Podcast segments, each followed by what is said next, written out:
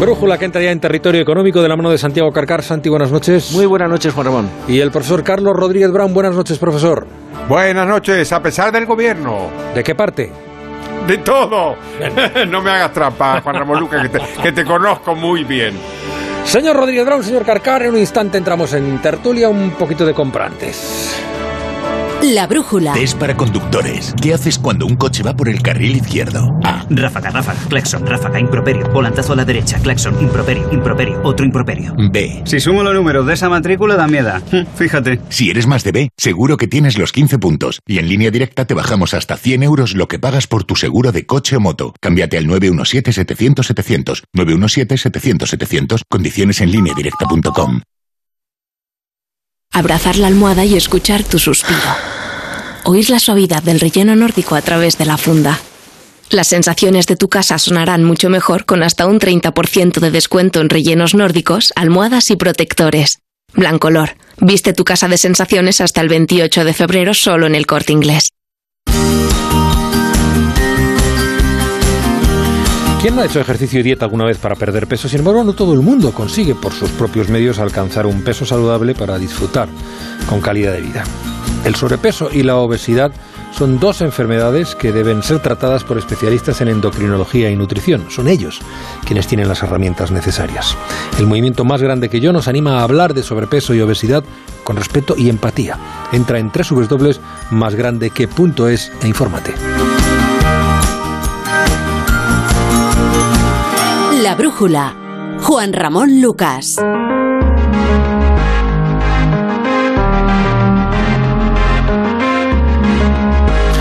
Bueno, pues vamos con los asuntos de hoy, los fundamentales que centra y pone ante nosotros Ignacio Rodríguez Burgos en su mirada cítrica o con su mirada cítrica. Buenas noches, Ignacio. Saludos, buenas noches. Las tierras del cosaco Taras Bulba vuelven a temblar y los temores se adueñan de los mercados financieros. El dinero siempre es cobarde, dicen los más viejos del parqué, así que las bolsas se visten de rojo escarlata. La española desciende alrededor del 3% y de los grandes valores, solo Telefónica logra escapar a las pérdidas por los vientos de fusiones en las telecos europeas. Uno de los principales frentes del conflicto de Ucrania pasa por el Golfo Pérsico, cosas de la globalización y de la energía. Estados Unidos envía barcos metaneros por el Atlántico hacia Europa, pero parece que no son suficientes. Europa es un gigante comercial, un emporio económico, pero es un enano energético. Y por eso Washington conversa con Qatar para incrementar el suministro de gas a Europa. Eso sí, lo hace Washington y no Bruselas. Rusia siempre es una incógnita. Lo era con Catalina la Grande y lo es con Vladimir Putin. Es una matrioska. Dentro de cada muñeca aparece otra diferente. Lo apuntaba Churchill. Es un acertijo envuelto en un misterio dentro de un enigma. Claro que Putin no ha movilizado 130.000 militares y centenares de vehículos blindados para hacer una excursión. El barril de petróleo se vende por encima de los 85 dólares y las expectativas de los analistas es que llegue a los 100 si aumenta la presión. Para hacernos una idea, por cada 10 euros de subida en el precio del petróleo, la factura energética de España se incrementa en 5.000 millones de euros. El gobierno elaboró los presupuestos con un coste estimado de 60 dólares y prepara una subida fiscal a los carburantes, mientras la electricidad sigue enchufada. Hoy en los 227 euros el megavatio de media, casi un 700% más caro que hace un año. Por donde el agua también baja en Torrentera es en la negociación de los autónomos con el gobierno sobre las cotizaciones sociales. No hay avances. Las discusiones se centran en qué se considera y cómo se calculan los rendimientos netos de los autónomos. También bajan revueltas las aguas en la ley de la vivienda. El Consejo General del Poder Judicial advierte al Gobierno de que la competencia en vivienda es cosa de las comunidades autónomas. Hay que recordar, Juanra, por ejemplo, que la ley de vivienda de Aznar quedó más que podada por el Constitucional, tras un recurso de Jordi Puyol.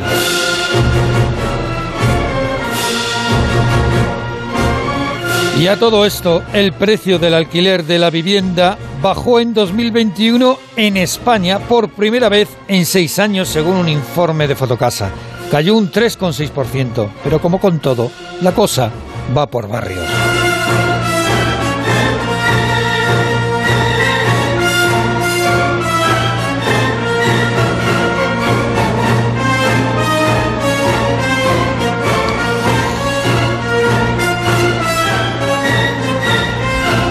Bueno, el dinero siempre es, es em, cobarde, como decía antes Ignacio. Lo que menos le gusta al, al, dinero es la incertidumbre y ahora tenemos serios nubarrones en el horizonte.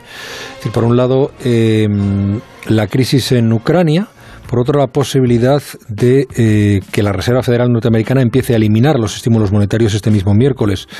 Ante este panorama, hoy los inversores han optado por recoger ganancias. Caridad García, buenas noches. Buenas noches. La crisis de Ucrania desbanca Omicron entre las inquietudes de los inversores. Un conflicto con consecuencias imprevisibles que ha desatado la incertidumbre en los mercados. Hoy hemos tenido buena muestra de ello. El rojo se ha impuesto en todas las plazas europeas y se ha dejado notar también al otro lado del charco. En Madrid, el IBEX 35 ha firmado la peor desde noviembre. Se ha dejado un 3,18% y mañana partirá de los 8.417 enteros. El mayor correctivo ha sido para Grifols, Acerinox e IAG, que se anotan recortes superiores al 7%. El miedo se apodera de la renta variable y se deja notar también en el mercado de materias primas en un contexto altamente inflacionista, con los precios del gas disparados en el último mes. Esta mañana, en espejo público de Antena 3, la vicepresidenta primera, Nadia Calviño, reconocía que este es uno de los mayores riesgos. Tenemos que responder de la manera adecuada a una situación que es preocupante. Desde el punto de vista de la, de la seguridad y de la integridad, pero también desde el punto de vista económico, porque eh, evidentemente las tensiones en nuestra frontera oriental europea pues también tienen trascendencia desde el punto de vista de la evolución de los precios de la energía, etcétera, ¿no? El petróleo, sin embargo, de momento logra contenerse, quizá gracias a los movimientos de Biden, que negocia con Qatar el envío de gas a Europa en caso de que Rusia acabe invadiendo Ucrania. En estas últimas horas también los valores refugio toman protagonismo. Así lo refleja ya la cotización del oro con la onza en los 1.850 dólares. Bueno, vamos a ver, en España ha caído más de un 3%, en Estados Unidos eh, más de un 2%, pero yo, sobre todo lo, lo de Estados Unidos, os pregunto, ¿eh? ¿Qué, ¿Qué, pesa más, lo de Ucrania o que la Reserva Federal norteamericana puede eliminar los estímulos monetarios por culpa de la inflación? Yo creo que en esos momentos lo que más pesa y lo que más ha pesado, y en, sobre todo en esta caída tan importante del 3,18% en el IBEX en España, ha sido la situación en, en, en Wall Street también. Wall Street también, eh, pero Wall Street era un elemento que ya se viene barajando desde hace tiempo. Tenía su influencia, es verdad, que, que aumentaba un poco la incertidumbre, ¿no? Los mensajes que, estaban dando, que se han mandado desde la Reserva Federal es que va a haber subidas y va a haber cambios en, en los tipos de interés eh, a lo largo del año y probablemente alguno pues de forma rápida, y eso eh, había tenido traducción en bolsa, pero yo creo que el movimiento y la brusca caída que ha habido, tan importante además en, en, en, el IBEX, se debe, se debe a la situación internacional y al riesgo de que los tambores de guerra se conviertan en algo más, ¿no? de que realmente eh, pues, eh, se pase a mayores y en ese caso nadie sabe lo que puede, lo que puede pasar. ¿Esto es intuición o es miedo, profesor? Hombre, hay, hay, hay de todo, ¿no? Es, es muy complicado encontrar una explicación de los fenómenos, sobre todo con fenómenos de los mercados, que lo que hacen es recoger pues de, de, todo, ¿no? Si me permitís un recuerdo juvenil, recuerdo el primer libro de historia económica que yo leí en los años 60 era de un señor cuyo nombre no de cuyo nombre no quiero acordarme y por eso no lo recuerdo que decía que la crisis de 1929 eh, se había producido porque había quebrado un especulador y daba el nombre fulano de tal. Sí me, me pareció un ejemplo de, de simplificación. Aquí lo que hay es lo que habéis dicho tanto Santi como tú y por supuesto Ignacio y, y Caridad uh -huh. también. Vamos a ver, obviamente, nada menos que una guerra tiene que ser un efecto tremendamente desestabilizador e inquietante para los mercados y con, y con eso solo eh, eh, ya alcanzaría para explicar que las, que las bolsas sufrieran una sacudida. Pero es que además está lo otro, claro. Y es que, claro, nunca sabremos qué habría pasado si no hubiera habido ningún tipo de incidente en Ucrania, ¿no? Pero yo sospecho que habríamos tenido algún disgusto. No, no por la famosa retirada de los estímulos que decías tú, Juan Ramos, uh -huh. sino por los estímulos que habían hecho antes que eh, esta idea de que los de que los, los bancos centrales son son ángeles de bondad como dice, sin mezcla de mal alguno, pues yo creo que es muy cuestionable, ¿no? Si la Reserva Federal y los demás bancos centrales, ¿eh? que tampoco el Banco Central Europeo tiene que ponerse de perfil, ¿eh? pero si la Reserva Federal empieza a retirar estímulos, obviamente es porque los había puesto antes. Y lo que hemos vivido en estos últimos años, y lo hemos comentado contigo en, en, la brújula de la economía muchas veces, es una extraordinaria expansión monetaria y una represión de los tipos de interés y un inflado del, del crédito y una cantidad de cosas que ya habíamos vivido antes. Claro, antes de la crisis del 2007 pasó lo mismo, con lo cual sí, sí, claro, retiradas de estímulos, pero es que son tus estímulos, ¿eh? señora Reserva Federal, son los suyos, son los que usted inyectó exageradamente durante años, provocando distorsiones que tarde o temprano, pues sí van a tener su momento de la verdad. En cualquier caso, o, sí, o sin Ucrania. Carlos, si me permites, yo creo que lo que analizamos es el presente, es lo que ha sucedido en, eh, hoy, en concreto en las bolsas, ¿no? Y yo creo que ese movimiento, sin duda, yo creo que se refiere pues a ese empleo de, lenguaje grueso, que lo ha sido por parte incluso del primer ministro británico, no ha hablado de, de un incidente que puede ser muy sangriento. Ha habido anuncios de retirada de diplomáticos lo cual es una malísima señal por parte de Estados Unidos. Perdona, de, hoy Estados Unidos está recomendando a toda su población que se vaya de allí. Claro, entonces eh, digamos que ese, ese, esa, esa, escalada en el lenguaje y en los términos que se emplea, pues ha tenido un impacto en bolsa brutal, ¿no? El dinero, decías, es, es cobarde, es cobarde y es muy rápido, ¿no? Porque, porque lo puede hacer, porque, porque se mueve a la velocidad de, de la luz casi, ¿no? Y eso pues ha tenido traducción en la bolsa y también, por ejemplo, en las criptomonedas que también se han pegado la gran galleta y han perdido, bueno, en fin, hasta un 10% ha perdido los 35.000 eh, dólares, ¿no? El Bitcoin, el famoso Bitcoin, se ha perdido un dinero, bueno, perdido, no sé si en algún momento estará de acuerdo el profesor si ese, si ese dinero existió, ¿no? Pero como un billón de dólares que de repente se ha esfumado entre Bitcoins, Ethereums y, el resto de criptomonedas, ¿no? Es el hundimiento y es el reflejo, pues, de que la situación afecta a esas burbujas que se han ido creando en los últimos, en los últimos meses. Claro, que ha habido burbujas. Un, pequeño comentario sobre esta frase que habéis repetido ambos dos. Y es esto de que el dinero es cobarde. Eh, da, la, sensación de que estamos adjudicando ahí un defecto que las personas, no, al menos no todas, eh, tienen, ¿no? Y ¿por qué no decimos en realidad lo que me parece que sucede? Y es que la gente es prudente. Claro, pero la, gente es prudente. La cobardía no siempre es un defecto, Carlos. hombre, hombre, hombre, hombre, hombre. si, yo, si, yo, te digo, si yo os digo sois dos varones prudentes, es un elogio, ¿eh? Y si os digo sois dos varones cobardes, no lo es. Sí, ahí, estamos de acuerdo. lo, que, lo que yo os digo, es decir, independientemente del estado de ánimo del dinero, que, que seguramente tienes razón, pero la cuestión es eh, está, ¿Está respondiendo al miedo? ¿Está respondiendo a la prudencia? ¿O tiene eh, más capacidad de entender la realidad y por tanto anticiparse a lo que puede pasar que los demás ciudadanos? No lo creo. El, futuro es desconocido para todo el mundo. ¿eh? No hay nadie que tenga aquí la, bola de cristal. Pero lo que pasa, como habéis dicho, acaba de decir Santi, claro, como tú tienes un dato de la realidad lo suficientemente alarmante como lo que está pasando en Ucrania, pues entiendes que la gente tome, digamos, decisiones a partir de la prudencia, porque, oye, si la cosa se pone complicada, todo el mundo tiene el deber de proteger lo que es suyo, ¿no? Bueno, estamos en la brújula de Onda Cero. Eh, le recuerdo que eh, efectivamente estamos todavía en fase de disuasión y negociación diplomática. Eh, uno de los últimos datos que tenemos, pues que el Pentágono ha puesto 8.500 efectivos en alerta, la mayoría en territorio europeo, pero también ahí en Estados Unidos, por si deben ser desplegados si la OTAN decide desplegar una fuerza en naciones del flanco oriental y en las repúblicas bálticas, que están también en estado de alerta. Así están las cosas cuando, repito, esto es disuasión y se mantiene la tensión, la negociación diplomática. Bien, vamos a cosas más cercanas, más de, España, que quizá eh, comparten con esta historia que acabamos de, a la que acabamos de referirnos, sobre la que acaban de reflexionar Carlos y Santi, eh, eh, el hecho de que hay división de opiniones dentro del propio gobierno. Y es lo del el borrador el nuevo borrador del Consejo General del Poder Judicial sobre el anteproyecto de ley de vivienda.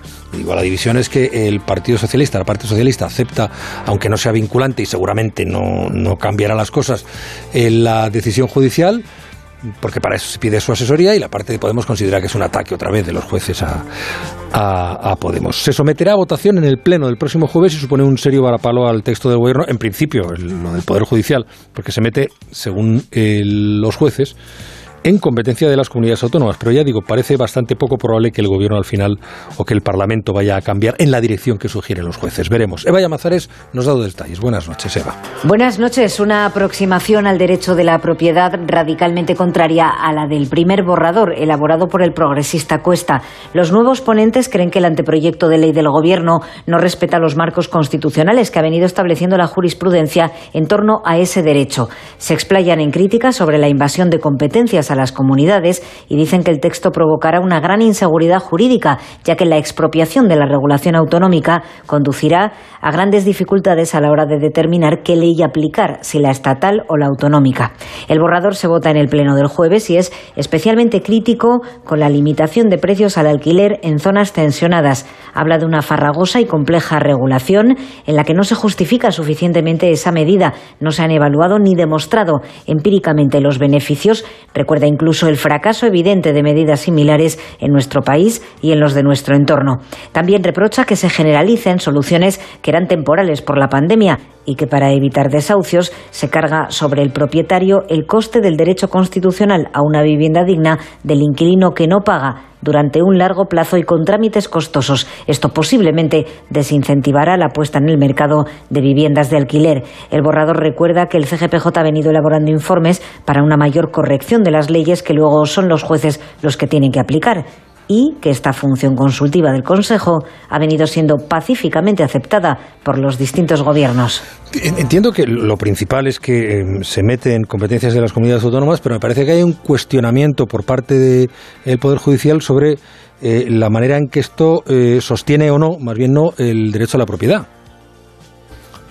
Pues, pues, así parece, ¿no? Con lo cual a mí me da, me da bastante alegría, porque eh, es verdad lo que tú dices, y a mí también me llamó la atención el, hecho de que no, no se centrara, digamos, en, solamente en la invasión de competencias autonómicas, sino que incluso hiciera una, una reflexión sobre el control de precios, el control de precios de los alquileres, o ah, el control de precios de cualquier cosa que, como sabéis, tiene una, una tradición milenaria. Yo creo que empezaron los sumerios y, y ahora está Nicolás Maduro o el gobierno de Kirchner en mi Argentina natal intentando resolver la subida de precios controlándolos. ¿no?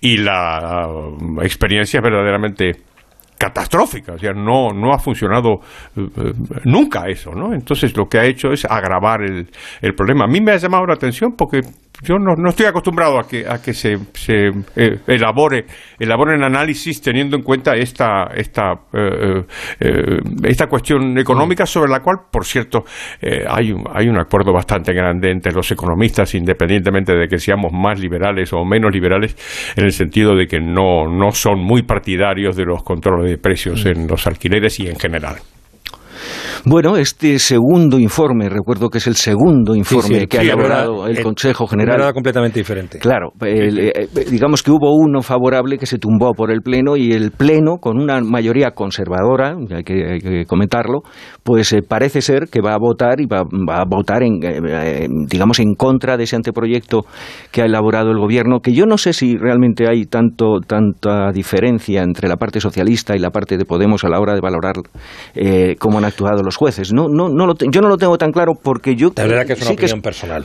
Sí que he escuchado de los, de, lo, de los dos partes, sí que he escuchado, digamos, esos términos de, que el Consejo General del Poder Judicial, por cierto, en funciones desde hace tres años, que está sin, sin, sin, sin, renovar, pues se mete en camisa de once varas. ¿Por qué? desde el punto de vista del gobierno, lo que dice, hombre, un gobierno que ve un problema, eh, y evidentemente en la vivienda y en el alquiler de vivienda en concreto en determinadas zonas sí que hay un problema, pues tiene el derecho a plantear, digamos, mm, una reforma que intente evitar ese problema. Evidentemente el problema existe. Em, el Consejo General del Poder Judicial puede emitir opinión y de hecho es lo que hace en un informe que es mm, preceptivo, es decir, lo tiene que efectuar, no se puede dar trámite, pero no es vinculante, es decir, el gobierno puede tener esa opinión en cuenta o no. Em, el tema de, yo creo que ha encendido todas las alarmas de ese anteproyecto, es la consideración del derecho a la propiedad de la vivienda, digamos que esté delimitado, que yo creo que así lo recoge el anteproyecto, por la función social de, esa, de, de la vivienda, precisamente. Eso es lo que el Consejo General del Poder Judicial al menos la parte mayoritaria conservadora, lo que dice es el derecho de la propiedad de la vivienda es fundamental, no se debe tocar ni por función social ni por nada, y el artículo 47 de la Constitución, el que dice que todo español, todo ciudadano tiene derecho a una vivienda digna y adecuada, eh, lo enmarcan, digamos, en, ese, en esa lista de derechos que efectivamente está recogida en el, en el capítulo tercero, creo, de, la Constitución y que no da derecho a ir a los tribunales a exigir ese derecho. Digamos que tú no puedes ir a un tribunal a exigir que te den una vivienda, que tienes derecho a esa vivienda. No es exigible, es un derecho subjetivo que no es exigible. Entonces, lo que dice el, el Consejo General del Poder Judicial, lo que viene a decir es, miren, esa afirmación y, esta línea que, que, que empuja este anteproyecto del Gobierno tiene el mismo valor, digamos, que el otro artículo famoso, el 128 de la Constitución, que dice que toda la riqueza del país, toda, más allá de cuál sea su propiedad y su fórmula, está supeditada al interés general. Es decir, son enunciados que los gobiernos tienen que procurar que se cumplan, pero que no son exigibles. Ante eso, ¿cuál es la crítica? Hombre, déjenos actuar, tiene su, tiene su opinión, déjenos actuar, vamos a ver si se resuelve y en cualquier caso ya veremos en los tribunales. Por cierto, los jueces ya han visto en los tribunales, ya han decidido y ya decidieron que, por ejemplo, la venta de, de vivienda social a fondos de inversión, pues es algo perfectamente legal legal. ¿Cuestionable o no cuestionable? ¿Cuestionable en un país que tiene un problema con la vivienda? Pues puede ser que sí, hay opiniones que sí. Yo sostengo que efectivamente ahí es, es, muy cuestionable y los jueces han decidido que no, que eso se puede hacer. Bueno, ya se verá. Esto sin duda, si se aprueba tal y como está el anteproyecto de ley, lo que va a haber es capítulo mmm, polémico en los tribunales, sin duda. Claro, no, yo de todas formas, cuando, que... cuando habla, perdón un momento solo, profesor, sí, habla sí. de las diferencias, eh, si quieres me faltaba precisar en, en, en, lo formal, que no deja de ser una cuestión relevante en política. Es decir, gobierno dice, va a hacer lo mismo, va a hacer lo mismo que haría Podemos, que es no hacerle caso, lo sabemos. Pero dice, bueno, hay que respetar, y, y, pero no considera como Podemos una agresión otra vez del Poder Judicial a, a, la, a, a Podemos o a la ideología de izquierdas, que es lo que sostienen desde hace tiempo. Profesor, perdone. Sí, yo estoy de acuerdo con, con Santi que no, que no hay mucha diferencia en el enfoque, digamos, antiliberal, tanto de socialistas como de Podemos, pero claro, estamos en donde estamos políticamente y entonces se pueden agarrar a cualquier asunto para crear ahí un problema o, o aumentarlo. El problema de fondo, me parece a mí, es lo que estaba apuntando Santi hace un segundo, que es la cuestión de la Constitución. ¿Por qué digo esto? Porque los, los eh, todo el mundo tiene simpatía por las constituciones y los liberales pues primero que nadie nos encantan pero cuando uno uh, las analiza con, con, algo de cuidado, lo cierto, lo cierto es que es difícil, eh, digamos, elaborar una teoría conforme a la cual las constituciones de verdad protegen los derechos de las personas. ¿Por qué? Porque lo que normalmente hacen, y sobre todo en los últimos tiempos, es decir una cosa y la contraria. Y esto es lo que pasa con la propiedad. ¿Por qué? Porque tú puedes encontrar en la Constitución una defensa de la propiedad. El artículo 35 dice, se reconoce el derecho de propiedad. A mí me encanta ese, ese verbo, es de lo más liberal que hay en la Constitución. ¿Por qué? Porque reconoces lo que ya existe, claro. reconoces el derecho de propiedad.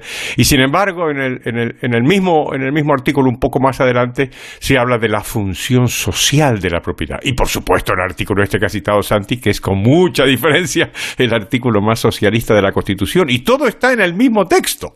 Con lo cual, pues eh, la situación pues da pie a, pues a, un futuro bastante bastante incierto pero me parece importante que lo que lo que lo destaquemos creo yo. Bueno eh, lo dejamos aquí de momento. Vamos un, con un poquito de compra eh, hablamos de innovación un instante y luego nos vamos al campo. Bueno no al campo no al campo que ha venido a la ciudad ayer otra vez en Madrid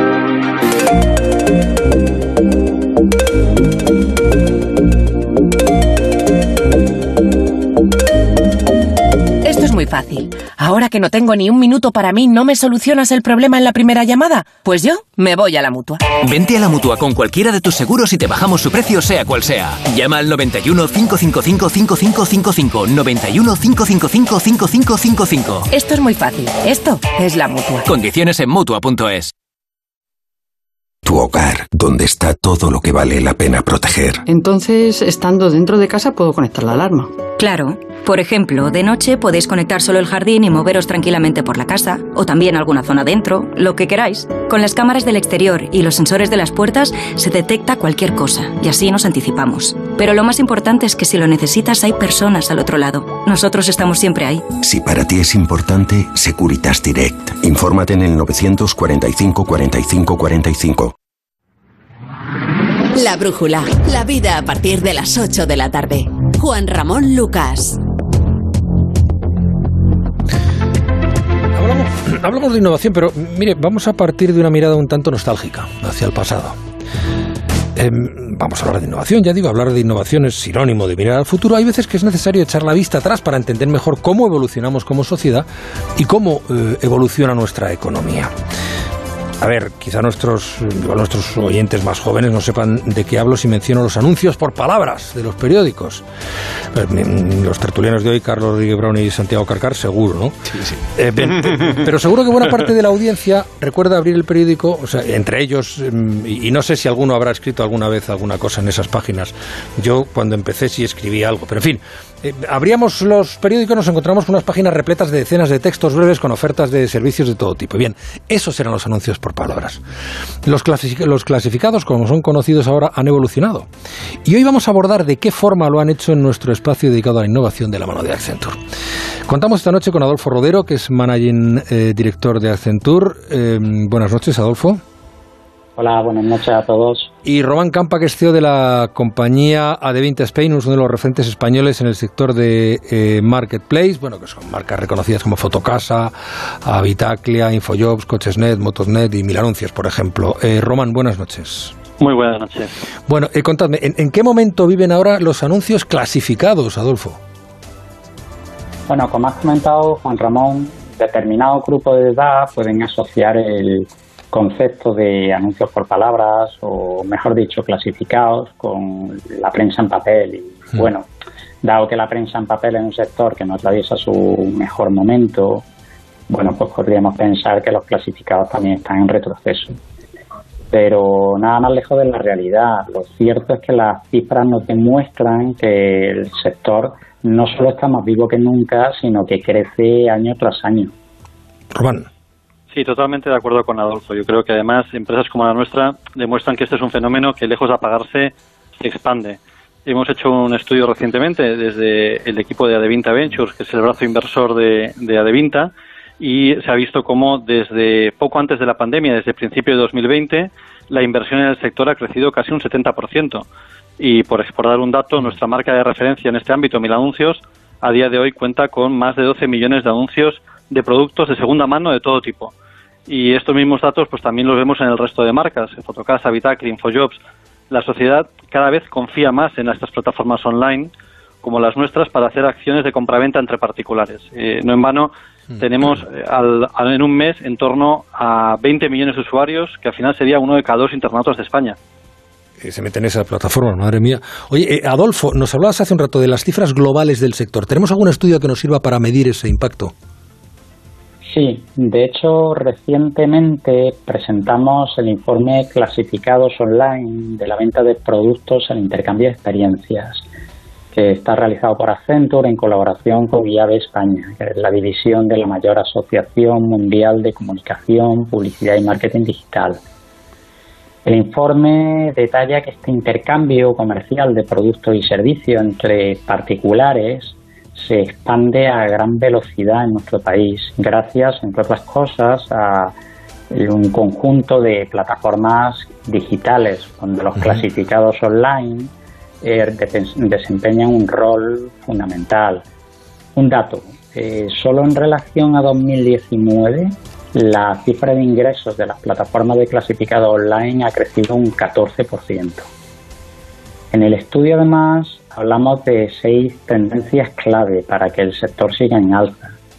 Son la sostenibilidad, con un, usuario que cada vez es más responsable con el, medio ambiente, ¿no? Eh, la mejora permanente y la, y la innovación, la generación de confianza, conveniencia y seguridad en las transacciones. Eh, el perfeccionamiento, de hecho, en el uso de datos que se derivan de esas transacciones y de las interacciones que se producen en estos portales, la aparición paulatina de lo que llamamos un nuevo modelo de, publicidad y por último la aplicación efectiva de la tecnología para una experiencia de usuario que ha de ser excelente. Em, entiendo que el papel que, está jugando la tecnología en el sector una vez más es fundamental. ¿Qué visión tenéis desde Adventure Eh, pues por supuesto, la tecnología tiene un papel capital, fundamental, diría, ¿no? De hecho, la tecnología es la base de toda la compañía, son elementos indisociables. Tanto es así que en Adevinta Spain invertimos anualmente en torno a unos 3 millones de euros en puro y más de más sí para ofrecer esas mejores soluciones a usuarios y a clientes, ¿no? Y además de eso, constantemente, para poder aportar la mejor tecnología, estamos contratando talento en todas nuestras plataformas. Y, y, no solamente como un papel dentro de la empresa, sino que también buscamos como fórmulas para contribuir a digitalizar el entorno. Eh, en nuestro día a día tenemos contacto con 75.000 pymes en España y a través de los fondos europeos Next Generation, que tanto estamos comentando ahora, pues empresas como las nuestras desempeñamos un rol en la digitalización y podemos desempeñarlo cada vez más de estas pequeñas y medianas empresas para que sean capaces de llevar sus escaparates al ámbito digital. ¿no? Es un reto que es muy grande, pero que nos ilusiona poder contribuir, al fin y al cabo, a la digitalización de todo el tejido empresarial de nuestro país. ¿y cómo, cómo, estamos posicionados dentro del, del sector de los clasificados online en relación a nuestros vecinos europeos? Adolfo.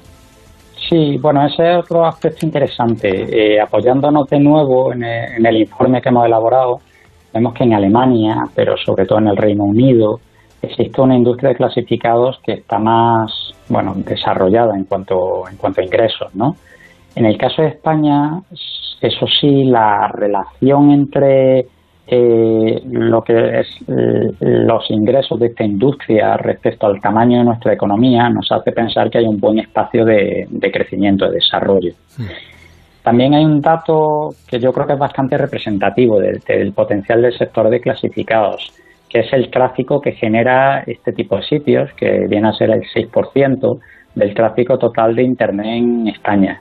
Para poner eso en contexto, eh, el volumen que generan todas las plataformas de e-commerce es apenas un 10% del tráfico total de Internet, o sea que es una proporción muy, muy importante.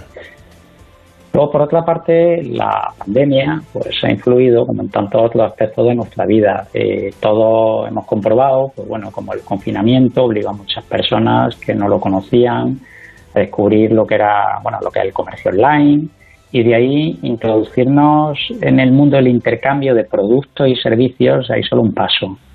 Por eso las plataformas como las que comentamos no solo han mantenido las tendencias positivas que hemos visto hasta 2020, sino que a partir de ese año se, se están acelerando, las están mejorando mucho más, pues gracias a todo este nuevo tipo o nuevos tipos de, de usuarios que se han animado a entrarse en este mundo y que ahora pues forman parte de él.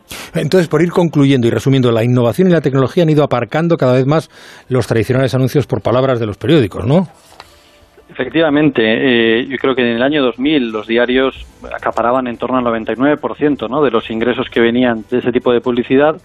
20 años han pasado y en 2019 en concreto solo representaban el 11% de dicho mercado. Entonces, eh, desde Adevinta estamos convencidos de que el futuro y diría que también el presente son puramente online. De hecho, la tendencia de futuro de los marketplaces pasa por la personalización y la transaccionalidad y el reto viene a ser integrar todo el proceso de compra hasta la entrega en un solo marketplace, dejando de ser unos escaparates digitales a ser un proveedor de servicios cada vez más cercanos al e-commerce y más lejanos de, los diarios. Y, nosotros como de Vinta apostamos por ser los protagonistas del cambio, intentar impulsar estos últimos avances tecnológicos y esto implica, obviamente, sí o sí, situar la innovación en el eje de todos los procesos que utilizamos y que, y que, y que trabajamos para aportar valor a nuestros usuarios y hacerles cada vez la vida un poco más fácil ¿no? en esos momentos clave como pueda ser la compra de, un piso o encontrar una nueva oportunidad laboral. Bueno, pues con ese mensaje nos quedamos. Gracias a Adolfo Rodero, managing director de Accenture, y Román Campa, CEO de la compañía de Vinta, por vuestro tiempo y por, eh, por ayudarnos a entender el impacto de esta forma de intercambiar productos y servicios entre particulares, un modelo en constante evolución que ya no es eh, tan nuevo, pero que está incorporando cada vez más gente. Gracias. Buenas noches. Muchas gracias. Sigue el rumbo de la brújula de Onda Cero con Juan Ramón Lucas.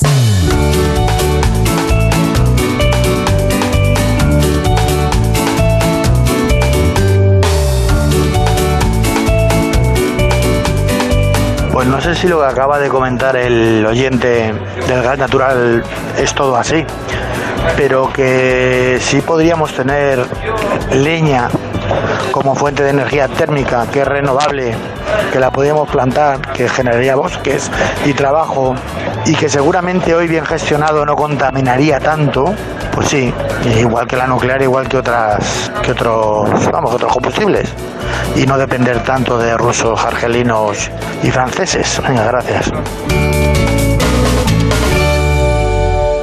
Canciones económicas.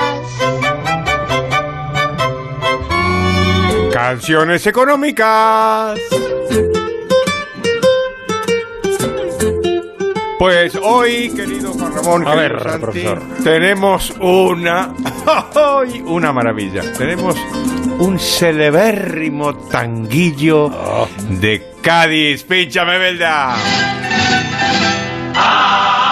Aquello duro antiguo que tanto trae que se encontraba la gente en la orillita del mar. Fue la cosa más graciosa mi vida. Pues claro que sí, claro que sí, el tanguillo por excelencia del carnaval de Cádiz, que se llama Aquellos duros antiguos, y que recuerda una historia extraordinaria, que a principios del siglo XX, un grupo de, trabajadores de la Almadraba se encontró pues en la en la en la playa eh, iban enterrando al fin los desperdicios de pescado lo que sea y, y- y se encontraron un tesoro un tesoro, unas monedas antiguas. Entonces, claro, obviamente esto, la, noticia ya fue como un, como un reguero de pólvora y todo el mundo iba a, la- las playas, ahí a, a la Victoria, eh, Cortadura, y eh, el grito eran duros antiguos, duros antiguos. Pues se encontraron aproximadamente, según se dice, unas 1500 monedas. Y eran monedas de a 8 reales. Son monedas de la época de Fernando VI. Habían sido acuñadas en México a mediados del siglo XVIII. Y lo- los gaditanos llamaron duros antiguos porque se parecían algo con las monedas de, de, de cinco pesetas. Eh, ¿Cómo llegaron allí? Pues hay toda clase de, interpretaciones. A mí la que me gusta es la que eh, había un, barco, un bergantín, brasileño que cayó en manos de piratas y finalmente los pues, llegó su- supuestamente por accidente a la, a- a- a la playa de Cádiz y ahí enterraron enterraron las monedas los piratas para recuperarlas y al parecer no las recuperaron porque los pillaron los pillaron y los y los y los ajusticiaron claro. Pero fijaros la- la- las enseñanzas de esto. En, en primer lugar pues sabemos de cuándo en cuándo eso no tenemos conciencia de lo que significó el imperio español claro y la enorme riqueza que había en, en, en esos tiempos en, España y, y, y cómo pues pues parte de esa riqueza pues se perdió o está en el fondo del mar que de cuando en cuando descubren los investigadores o en este caso maravilloso que lo encontraron por casualidad en, en una playa. Y así que primera ens- enseñanza recordar lo que significó España. Y la segunda enseñanza eh, Juan Ramón Santi y nuestros oyentes por favor es muy, muy, muy difícil hacerse rico encontrando cosas enterradas en la playa. Digo para que no vayáis corriendo en vuestros sitios, tú no te vayas a las playas de Asturias, Juan Ramón, ahí a, a buscar porque te- no, es muy, muy, muy, muy difícil que te encuentres un tesoro. ¿Te ha gustado, Juan Ramón? Lucas? Me ha gustado mucho, profesor. Me ha gustado mucho. Pues entonces podemos decir aquello de y hemos terminado por hoy. Me ha recordado lo de, la patente, lo de la patente de corso de los ingleses, que se podían llevar aquellas monedas cuando quisieran, con permiso de la reina. Y me ha, me, ha, me ha parecido, profesor, que usted es tan, tan tanguero que hasta le gustan los tanguillos. Desde luego, no te quepa la menor duda. Sí, señor. Hola, buenas noches, burjuleros. Buenas noches. No hay mejor forma de acabar una sección como es la de economía con las canciones económicas del profesor Rodríguez, Rodríguez Brown, que es que nos dejan de un humor estupendo. ¡Viva el profesor! ¡Ole! Muchísimas gracias. Ole, ole, Gracias, ole. amiga. Lo que pasa es que hoy no terminamos la sección todavía. Ah, pues nada. Porque se va, se va, pero no se vaya usted del todo, profesor. ¿eh? No. Porque mm, eh, no hemos tocado antes eh, uno de los temas que aquí, eh, para los que aquí en este programa hay bastante sensibilidad, que es el tema del campo. Este fin de semana hemos vuelto eh, volver a circular, ver circular por el Paseo de la Castellana de Madrid miles de tractores con agricultores, con ganaderos procedentes de todo el país.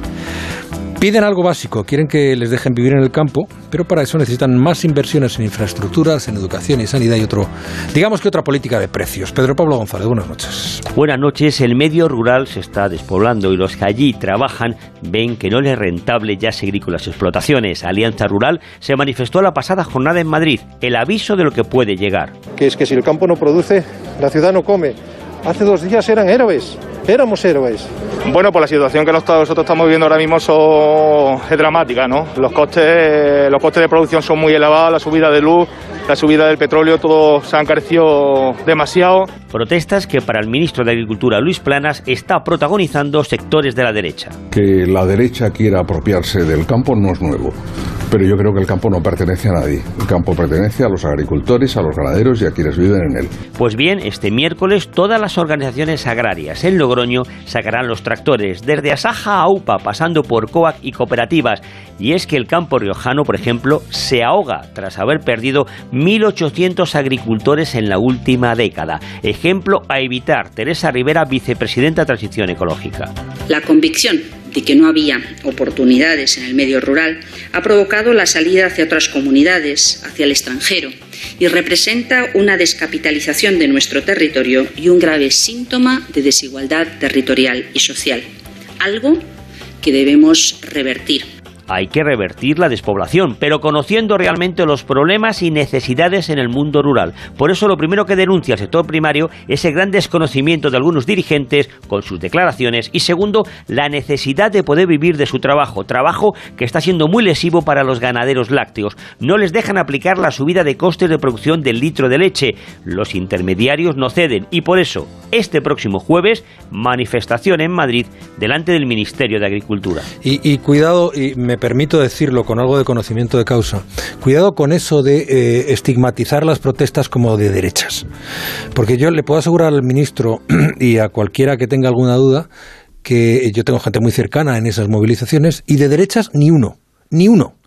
Porque la cuestión no es derechas o izquierdas, la cuestión es que el campo se muere, el que, lo que te costaba un, hace 25 años un ternero, pues ahora sacas menos dinero que entonces porque, y además con la última crisis de, que tiene que ver con la energía, han subido los costes de producción de una manera bestial. El pienso sube, los, eh, todo está subiendo y no se mueven los precios en el mundo de la agricultura. Y está habiendo intentos en ese sentido positivos del gobierno, hay que reconocerlo, pero esta gente sigue desesperada y no son de derecha, señor ministro. ¿eh?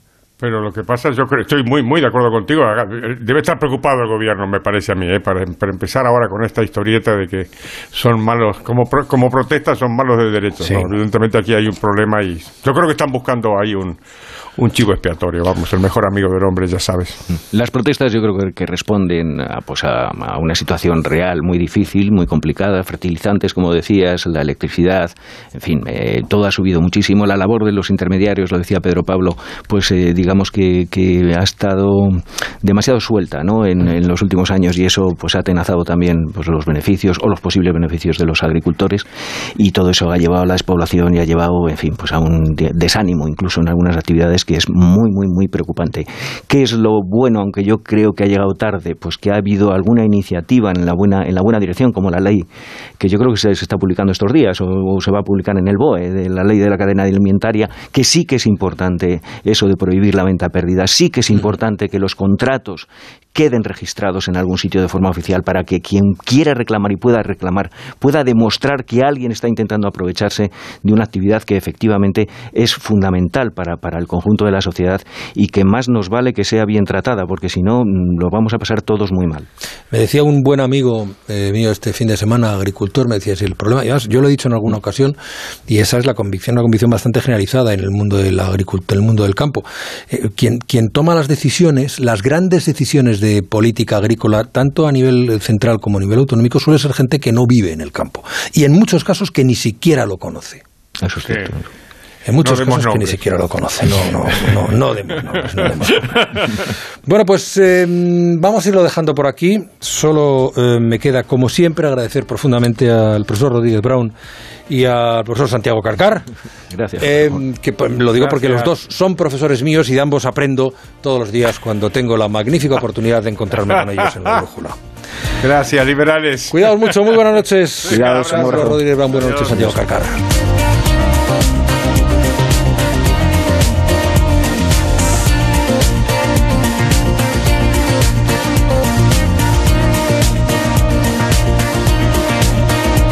La brújula, la vida a partir de las 8 de la tarde. Juan Ramón Lucas.